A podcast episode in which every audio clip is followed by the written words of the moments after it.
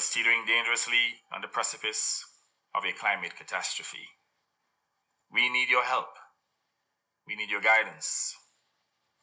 I respectfully request that the honorable members of this tribunal consider the significance of the advisory opinion not only for COSIS, but for the protection of our planet and all human civilization.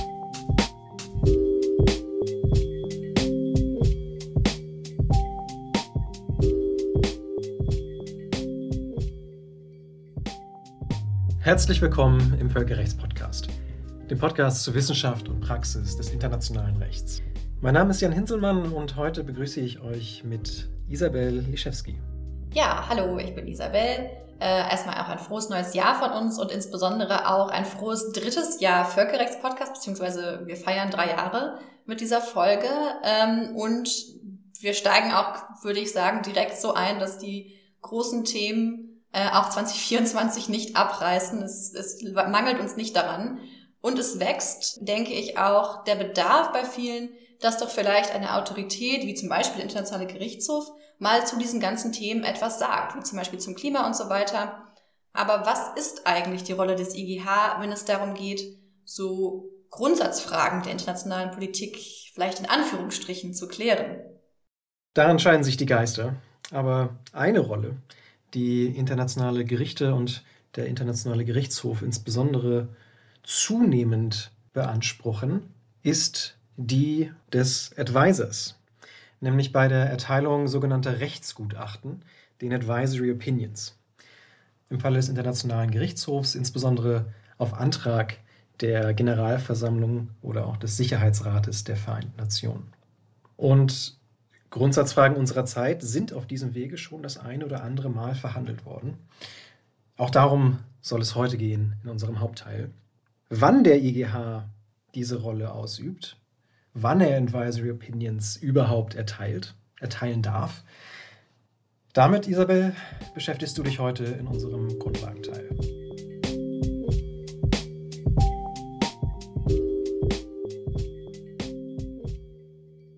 Ich persönlich finde die Rolle von RichterInnen oft gar nicht so beneidenswert, ehrlich gesagt. Entscheiden zu müssen, wenn andere sich streiten, ist, glaube ich, nicht mein Ding. Das stelle ich mir auf die Dauer sehr stressig vor. Der Internationale Gerichtshof, also der IGH, muss dazu noch oft unter ziemlich großem öffentlichen Druck und zu kontroversen, oft auch letztendlich politischen Themen entscheiden. Diejenigen, die sich dabei streiten, sind ja in aller Regel Staaten. Doch es gibt auch eine Verfahrensart beim IGH, bei der es gerade nicht um Staatenstreitigkeiten gehen soll, die Advisory Opinions. Darüber hatten wir in der letzten Folge 2023 ja schon einmal gesprochen. Advisory Opinions ergehen nach Artikel 96 der UN-Charta aufgrund von Resolutionen der Generalversammlung oder des Sicherheitsrates. Diese beiden UN-Organe können nämlich per Resolution verlangen, dass der Gerichtshof ein nicht bindendes Gutachten zu einer rechtlichen Frage verfasst. Wenn so eine Resolution des Sicherheitsrats oder der Generalversammlung ergeht, fühlt sich der EGH grundsätzlich natürlich auch verpflichtet, das entsprechende Gutachten in Angriff zu nehmen. Schließlich ist das eine seiner Kernaufgaben im UN-System und steht in der UN-Charta so drin. Ausnahmsweise jedoch kann es Fälle geben, in denen der Gerichtshof es möglicherweise ablehnen kann, das Gutachten zu machen. Dann nämlich, wenn die sogenannte Ostkarelien-Doktrin greift. Diese entstammt ursprünglich einer Entscheidung des Ständigen Internationalen Gerichtshofs, also des Vorläufers des IGHs von 1923. Dem zugrunde lagen Uneinigkeiten zwischen Finnland und Russland über die Interpretation eines Abkommens zwischen den beiden Ländern, das die Region Ostkarelien betraf.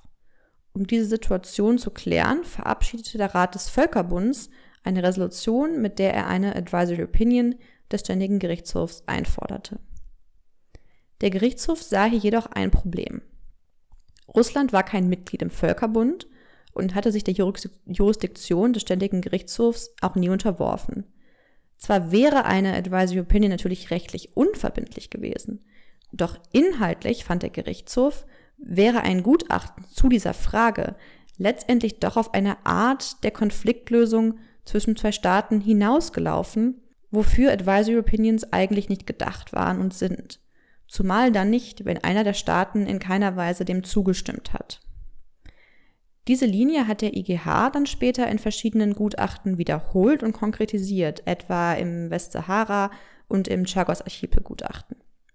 Demnach verfasst der IGH ausnahmsweise dann kein vollständiges Gutachten, wenn ein bilateraler Disput von Staaten vorliegt, keine Einwilligung mindestens einer der beteiligten Staaten besteht und eine Advisory Opinion letztendlich funktional und substanziell äquivalent wäre zu einem Streitentscheid in dem Konflikt.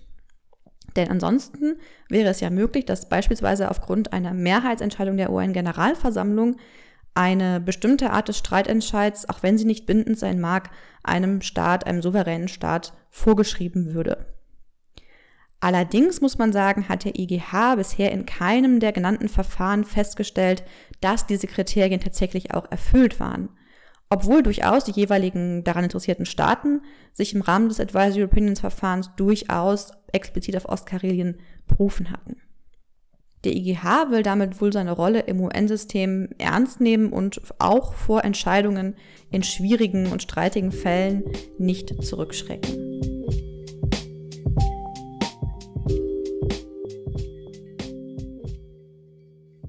Okay, damit nun wissen wir also, der Internationale Gerichtshof überlegt es sich gut, ob er Rechtsgutachten erteilt oder besser nicht. Diese Vorsicht hat verschiedene Gründe. Darunter bestimmt auch die Sorge vor übermäßiger politischer Instrumentalisierung. Und auch so etwas wie eine Ahnung, dass Advisory Opinions in der Praxis eben doch mehr sind als bloße Opinions. Ja, und zu diesen Fragen hast du dich unterhalten mit Christoph Pries. Christoph ist ehemaliger wissenschaftlicher Mitarbeiter am Lehrstuhl für internationales Recht, Europarecht und öffentliches Recht beim Megat Payande an der Buceris Law School und jetzt wissenschaftlicher Mitarbeiter in der Kanzlei Blumstein. Und er promoviert eben in diesem Themenbereich.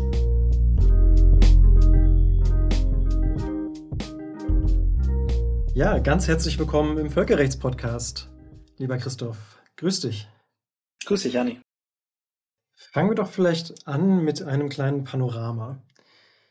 Und ich wollte dich fragen, trügt der Schein oder sind Rechtsgutachten internationaler Gerichte, wenn man so reden darf, zurzeit sowas wie in Mode? Nein, der Schein trügt nicht. Ähm, wenn man sich den Internationalen Gerichtshof in Den Haag beispielsweise anschaut, allein vor diesem Gericht sind aktuell drei Gutachtenverfahren anhängig.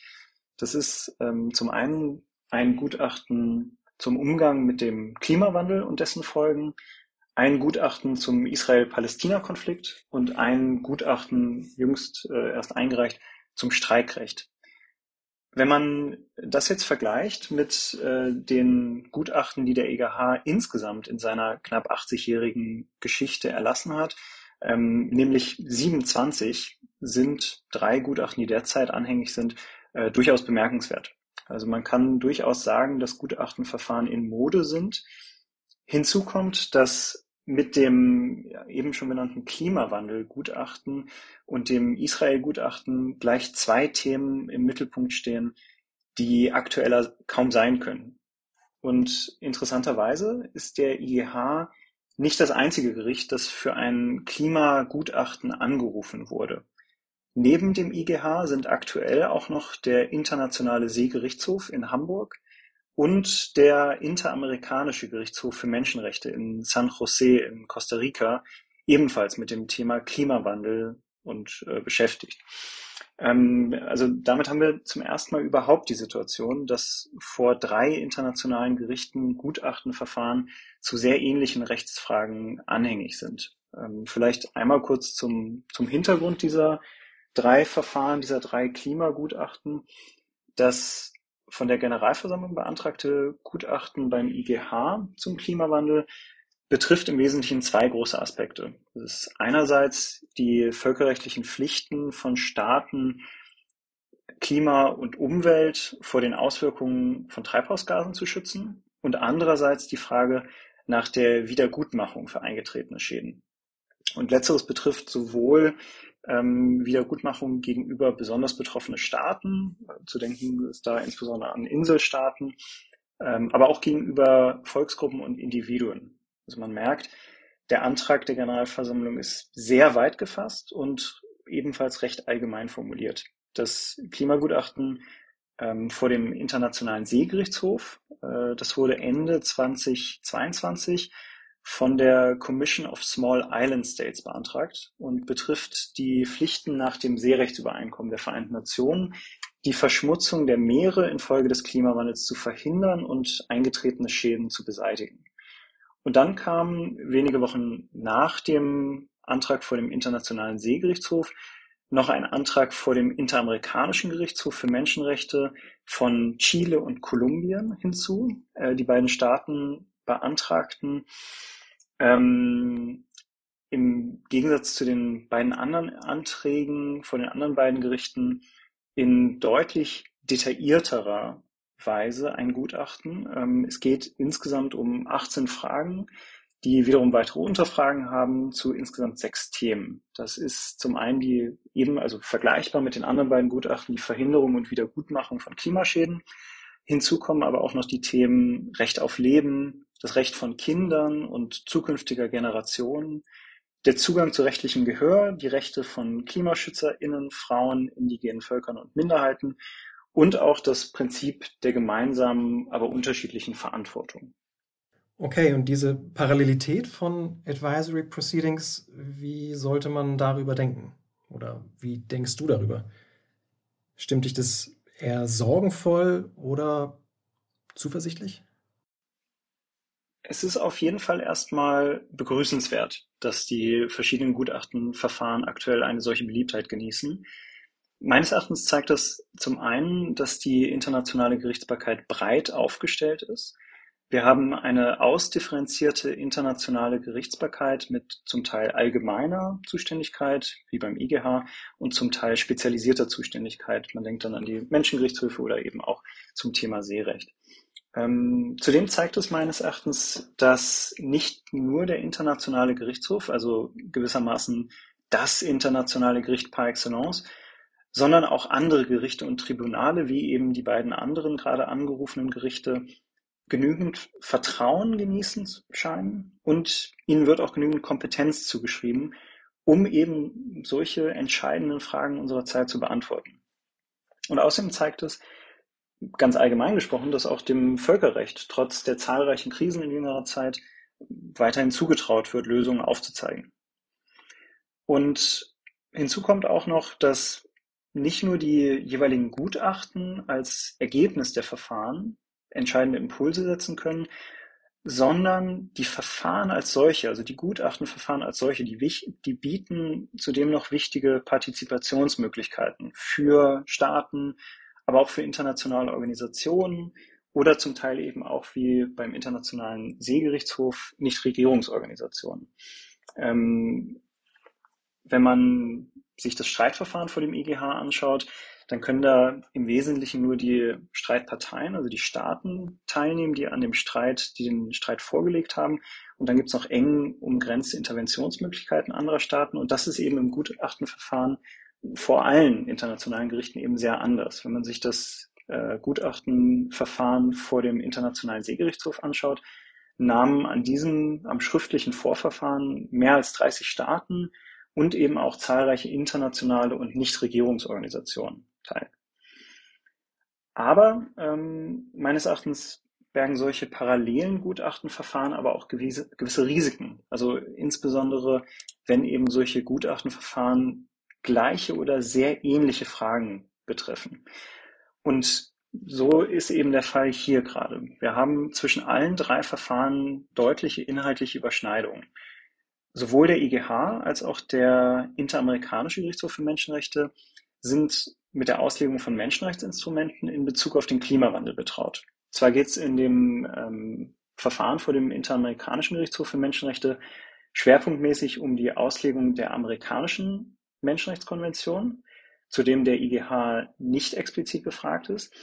Aber in dem Antrag vor dem IAGMR verweisen Chile und Kolumbien auch auf den Corpus Juris des internationalen Menschenrechtsschutzes, also damit insbesondere auch auf die beiden Menschenrechtspakte. Hinzu kommt, dass im Antrag von Chile und Kolumbien auch auf allgemeine Verträge zum Klimaschutz, wie etwa die Klimarahmenkonvention und das Pariser Übereinkommen verwiesen wird. Und zur Auslegung dieser allgemeinen Verträge wird sich auch der IGH in seinem Klimagutachten äußern müssen. Und eben nicht nur zwischen diesen beiden Verfahren, sondern auch zwischen den Verfahren vor dem IGH und dem Seegerichtshof gibt es deutliche inhaltliche Überschneidungen. So verweist die Präambel des Antrags ähm, für das IGH-Gutachten unter anderem auf das Seerechtsübereinkommen der Vereinten Nationen, worum es eben bei dem Verfahren vor dem Seegerichtshof auch gehen wird und die Pflichten der Mitgliedstaaten darunter. Und jetzt die Frage, warum birgen solche parallelen Verfahren gewisse Risiken. Diese Parallelität der Verfahren birgt die Gefahr, dass die drei Gerichte zu unterschiedlichen Ergebnissen kommen. Und das kann eben die Einheitlichkeit der Rechtsauslegung gefährden. Jetzt könnte man einerseits natürlich sagen, Gutachten sind nicht bindend für die beantragenden Organe und erst recht nicht für die betroffenen Staaten und damit ist es doch egal, ob die Gerichte zu unterschiedlichen Ergebnissen kommen in ihren jeweiligen Verfahren. Und das stimmt natürlich dass es im Gutachtenverfahren das Gutachten nicht bindend sind und dass es im Gutachtenverfahren damit auch zum Beispiel nicht das klassische Lispendence-Problem gibt, ähm, das nämlich daran liegt, dass ein Völkerrechtssubjekt durch mehrere Urteile in mehreren parallelen Verfahren widersprechenden Rechtspflichten ausgesetzt sein könnte. Allerdings liegt meines Erachtens die besondere Bedeutung von Gutachten gerade in ihrer Fähigkeit, Rechtsklarheit zu schaffen. Und durch diese Rechtsklarheit, die durch das Gutachten geschaffen wird, das Verhalten der Adressaten zu beeinflussen. Und dafür ist eben eine gewisse Überzeugungskraft notwendig, die diese Gutachten aber drohen einzubußen, wenn zwei oder in diesem Fall sogar drei Gerichte sich in derselben Frage widersprechen. Ähm, und wenn es eben zu solchen Widersprüchen kommt, könnten Staaten wiederum diese Widersprüche ausnutzen, um eben unter Verweis auf die uneinheitliche Rechtslage ihre Zurückhaltung in puncto Klimamaßnahmen zu rechtfertigen. Und da zeigt sich vielleicht auch eine Schwäche der aktuellen Gutachtenverfahren beziehungsweise eine ungenutzte Chance. Meines Erachtens hätte man die Gefahr einander widersprechender Gutachten minimieren können, wenn man die Gutachtenanträge im Vorfeld ein wenig inhaltlich koordiniert hätte. Eine Möglichkeit wäre etwa gewesen, das IGH-Gutachten inhaltlich enger zu umgrenzen und insbesondere die Auslegung des Seerechtsübereinkommens vom Umfang des Antrags auszunehmen. Dies hätte gleichzeitig den Vorteil gehabt, dass die Ressourcen der jeweiligen Gerichte effizienter und ohne inhaltliche Doppelungen eingesetzt worden wären. Ähm, der Antrag für das IAGMR-Gutachten ist in der Hinsicht eben besser gelungen, meines Erachtens, da Chile und Kolumbien dem IAGMR, also den Interamerikanischen Gerichtshof für Menschenrechte, eine Vielzahl inhaltlich klar umrissener Fragen gestellt haben, anstelle eben wie beim ITLOS oder beim IGH eine oder zwei sehr allgemein gefasste Fragen. Kann man denn sagen, diese Gutachtenverfahren bieten einen prozessualen Sonderweg, um nicht zu sagen eine prozessuale Umgehungskonstruktion, um politische Großthemen unserer Zeit doch irgendwie vor ein internationales Gericht zu bringen.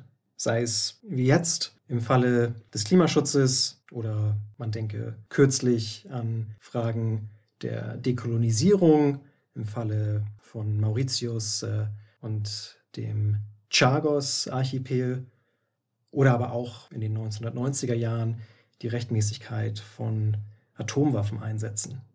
Mit Blick auf den IGH scheint diese Beobachtung meines Erachtens zu stimmen. Nach dem Chagos-Gutachten folgten mit dem Klimagutachten und eben auch mit dem neuen Israel-Gutachten zwei weitere Großthemen unserer Zeit. Ein bisschen ähm, dem entgegen spricht das kürzlich beantragte Gutachten zum Recht auf Streiken, das eher eine technischere Materie betrifft, meines Erachtens. Nichtsdestotrotz natürlich auch eine wichtige Materie. Wenn man den Bogen ein bisschen weiterspannt und wenn wir uns die vergangenen Gutachtenverfahren des IGH anschauen, dann kann man feststellen, dass die Verfahren drei Arten von Fragen betreffen. Erstens Fragen zur Arbeitsweise der UN-Organe oder eben anderer Organisationen in der UN-Familie, die da antragsbefugt sind.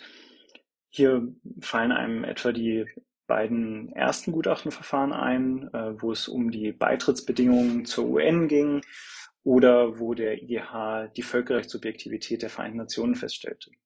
Zweitens, die zweite Gruppe allgemeine Völkerrechtsfragen und hier eben beispielsweise das Atomwaffengutachten, was du ja gerade schon angesprochen hast, Janni, aber eben auch ähm, das aktuelle Gutachtenverfahren der Internationalen Arbeitsorganisation zum Streikrecht.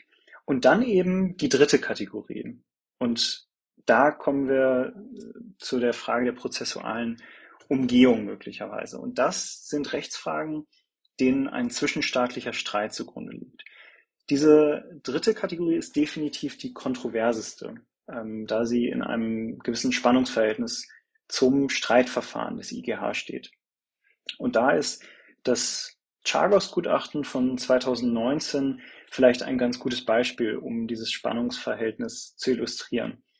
Ich will dabei nicht zu weit ausholen, ähm, wen das interessiert. Philip Sands, einer der Prozessvertreter von Mauritius in dem Verfahren, hat ein gutes Buch über die Hintergründe des Verfahrens geschrieben. Aber vielleicht nur so viel. Dem Verfahren lag ein Streit zwischen Mauritius und dem Vereinigten Königreich über die Territorialhoheit über eine Gruppe von Inseln im Indischen Ozean zugrunde. Großbritannien, das die Inselgruppe nach der Unabhängigkeit von Mauritius für sich beanspruchte und geostrategische Sicherheitsinteressen dafür anführte, weigerte sich über die Rückgabe der Inseln an Mauritius zu verhandeln. Und nicht nur das, verweigerte eben auch jegliche gerichtliche Streitbeilegung der Sache. Und da es somit an der Zustimmung Großbritanniens zur Streitbeilegung fehlte, schien das Gutachtenverfahren eben der letzte Ausweg, die Sache eben doch vor ein internationales Gericht zu bringen. Der Vorteil, statt der Zustimmung der Verein des Vereinigten Königreichs reichte eben eine Resolution der Generalversammlung. Und eine solche wurde eben im Juni 2017 erlassen. Dazu meinte Philip Sands einmal, dass es für den Erfolg dieser Resolution wohl vor allem zwei Gründe gab. Das ist einmal die politische Isolation Großbritanniens nach dem Brexit und äh, zum anderen, das fand ich ganz interessant, einfach die persönliche Unbeliebtheit von Boris Johnson im Rest der Welt, die, was dann doch die Welt überzeugt hat, dieser Resolution zuzustimmen. Natürlich ist da auch viel Verhandlungen, äh, die da stattfindet, aber das als Anekdote eines Prozessvertreters. In dem Verfahren berief sich Großbritannien dann auf die sogenannte Eastern Karelia Doktrin. Kurz gefasst besagt diese, dass der EGH auch im Gutachtenverfahren, wo es ja eigentlich kein Zustimmungserfordernis der Staaten gibt, daran gebunden ist, dass kein Staat dazu gezwungen werden kann, seine internationalen Rechtsstreitigkeiten gerichtlich beizulegen. Der IGH musste also entscheiden, ob die Entscheidung in diesem Gutachten, also die Entscheidung über die Rechtmäßigkeit der fortdauernden Verwaltung dieses Chagos-Archipels durch Großbritannien eben eine solche Beilegung einer bilateralen Streitigkeit ist und damit eine Umgehung des Zustimmungserfordernisses oder ob es sich eben um eine Frage von allgemeinem Interesse für die Vereinten Nationen handelt.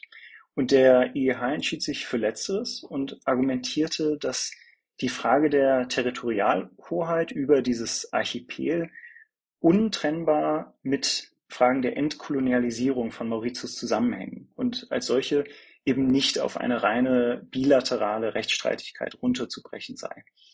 Ähm, und damit eben die Vereinten Nationen und insbesondere die Generalversammlung unmittelbar betreffe. Okay, und wenn ich recht sehe, dürfen wir die mehr oder weniger selbe Debatte erwarten im kommenden Februar im Rahmen der mündlichen Verhandlung, nämlich der Advisory Proceedings.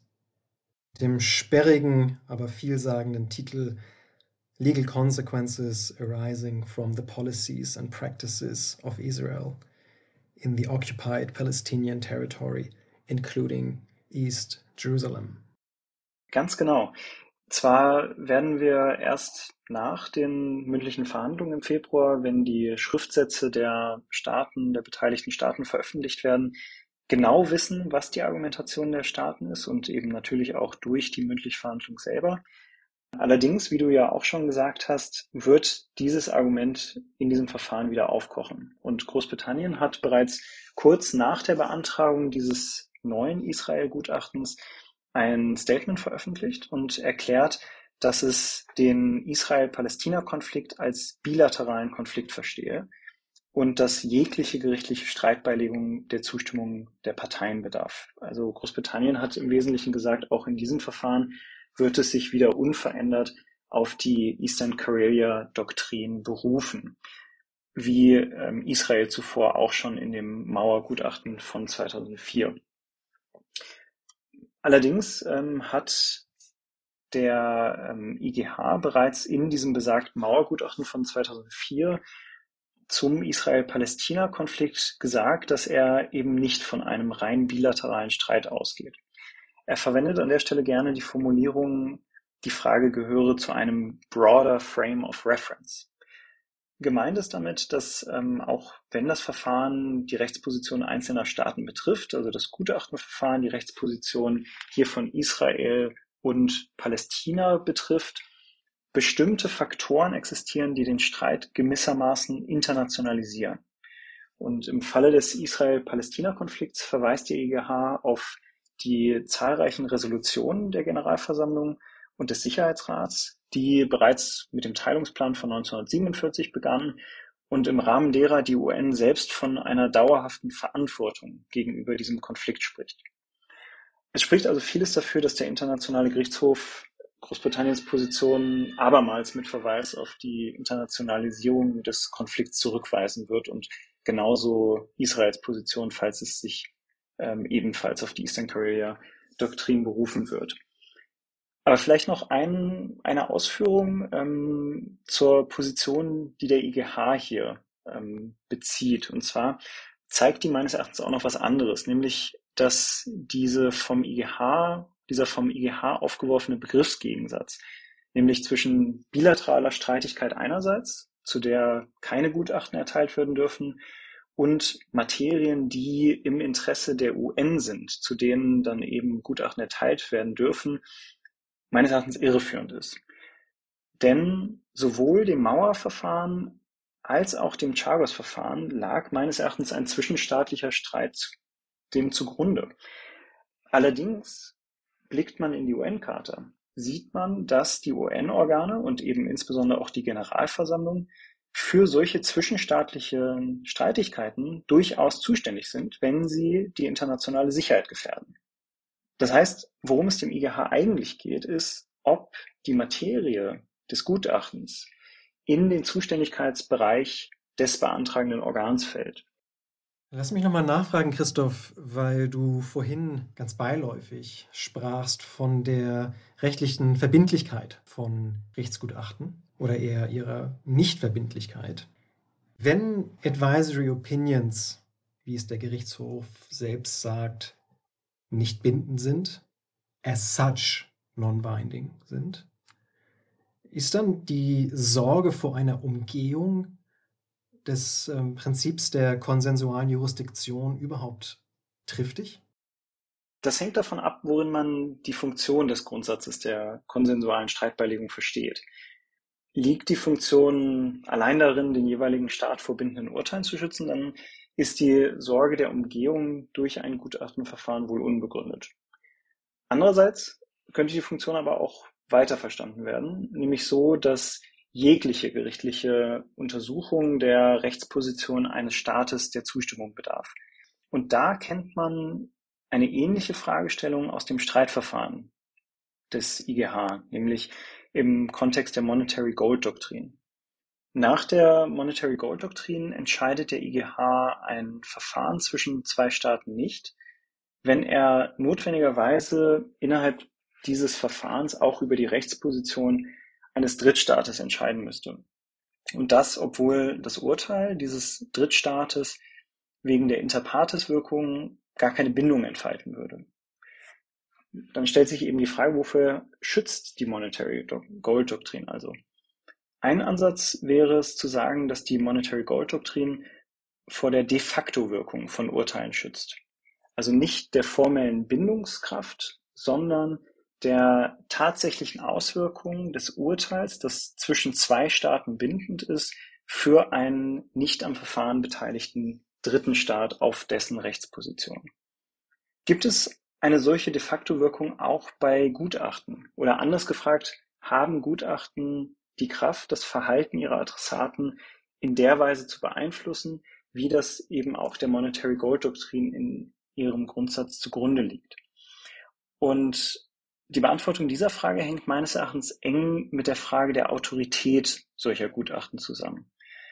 Bezogen auf den IGH und dessen Gutachten haben in ihren Beratungen zu den Rechtserkenntnisquellen nach Artikel 38 1d IGH-Statut die Mitglieder der Völkerrechtskommission kürzlich erst betont, dass solche Gutachten dieselbe Autorität haben wie Urteile des IGHs. Und damit reihen sie sich ein in zahlreiche Stimmen in der Literatur und Praxis. Schaut man aber auf die tatsächliche Befolgung von IGH-Gutachten in Verfahren, die denen ein zwischenstaatlicher Streit zugrunde liegt, so fällt die Bewertung durchwachsen aus. Ähm, Im Chagos-Gutachten, im Nachgang dazu, entschied sich Großbritannien zwar zunächst mit Mauritius über die Rückgabe des Chagos-Archipels zu verhandeln, Mitte letzten Jahres folgte dann aber der abrupte Abbruch der Verhandlungen. Und auch beim Mauergutachten muss man feststellen, dass Israel dem Gutachten nicht Folge geleistet ist. Zwar hat der Supreme Court von Israel die Illegalität von einzelnen Mauerabschnitten festgestellt, dabei hat er sich aber explizit nicht auf die Feststellung des IGHs berufen. Eine Ausnahme in der Hinsicht, was die Wirkung von Gutachten angeht, ist vielleicht die von der, das von der Generalversammlung und dem Generalsekretär der Vereinten Nationen eingerichtete Schadensregister für Schäden, die durch den Mauerbau an palästinensischem Eigentum und palästinensischen Personen ähm, verursacht worden sind. Ja, Christoph, wie immer ist die Zeit zu kurz, um dem Thema einer Sendung gerecht zu werden. Aber damit wir vielleicht nichts ganz Großes äh, ganz vergessen, welche Frage, die ich nicht gestellt habe, hätte ich dir noch stellen sollen? Ja, das ist eine sehr gute Frage. Vielleicht die Frage, was folgt für künftige Verfahren? Also was folgt aus all dem, was wir gerade eben besprochen haben, für künftige Gutachtenverfahren, denen ein bilateraler Rechtsstreit zugrunde liegt? Es liegt auf der Hand, dass Staaten oft mit solchen Verfahren ihre Probleme haben, wenn sie ihre eigene Rechtsposition betreffen und wenn sie eben gerade nicht wollen, dass die internationale Aufmerksamkeit auf diese Rechtsfragen gerichtet wird.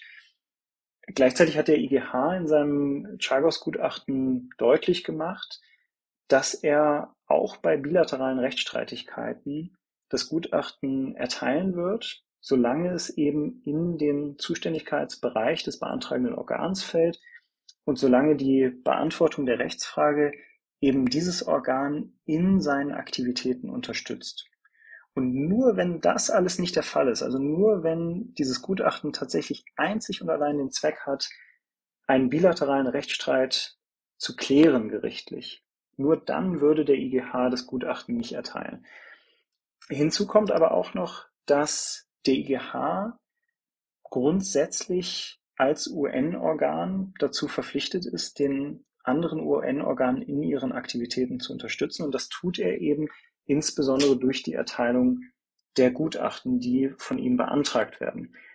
Und darauf aufbauend hat der IGH auch schon mehrfach gesagt, dass er, wenn ein UN-Organ ein Gutachten beantragt, grundsätzlich die Hintergründe dieses Antrags nicht in Frage stellt und grundsätzlich davon ausgeht, dass das jeweilige Organ eben dieses Gutachten auch für die eigenen Zwecke braucht. Wenn man sich das alles vor Augen führt, dann bleibt eigentlich nicht mehr viel Platz für diese Eastern Korea Doktrin, ähm, so dass fast alle Rechtsstreitigkeiten auch im Wege des Gutachtenverfahrens vor den IGH gebracht werden können. Wenn man dann aber noch berücksichtigt, dass eben, was ich eingangs gesagt habe, Staaten mit solchen Verfahren ihre Probleme haben und aufgrund solcher Verfahren auch die Legitimität des Gerichtshofs in Gänze in Frage stellen, dann muss man natürlich überlegen, wer steht hier in der Verantwortung, den IGH vor eben solchen Reputationsschäden zu schützen.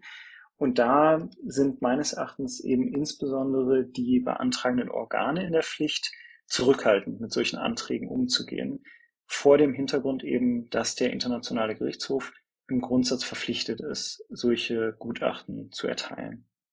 Das heißt dann also, wir dürfen die Verhandlungen der großen politischen Fragen unserer Zeit auch künftig in diesem Format erwarten. Absolut. Christoph, wir danken dir ganz herzlich für diesen reichhaltigen Überblick. Ja, ich danke dir, Janni. Herzlichen Dank für die Einladung. Ja, spannend. Was nimmst du für dich so aus dem Gespräch mit Christoph und vielleicht auch der Folge insgesamt zu dem Thema mit? Ja, doch, eine ganze Menge. Zum Beispiel, dass es sich nochmal genauer darüber nachzudenken lohnt, über diesen ja wohl nur vermeintlichen Unterschied von bindender Streitbeilegung einerseits und unverbindlichen Rechtsgutachten andererseits und entsprechend näher zu verfolgen, was denn ganz konkret on the ground aus ihnen folgt, ob und inwieweit man sie befolgt. Und du? Mm, ich nehme erstmal mit, dass ich mich äh, völlig umsonst mit Eastern Karelia beschäftigt habe, mit, mit Ostkarelien beschäftigt habe ähm, da das ja anscheinend ähm, quasi wir eher darauf gespannt sein können, welcher großen Frage sich der IGH möglicherweise als nächstes in einer Advisory Opinion widmen darf, ob es nun äh, in der Sache um einen bilateralen Konflikt gehen könnte oder auch nicht. Was wäre so deine Wette für das nächste große Thema einer Advisory Opinion? Na, da glaube ich, bin ich nun mal ganz feige und enthalte mich. Dann in diesem Sinne, bis zum nächsten Mal. Macht's gut.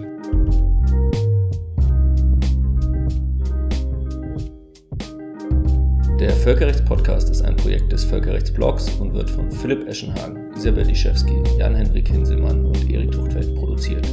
Technische Unterstützung leistet Daniela Rau.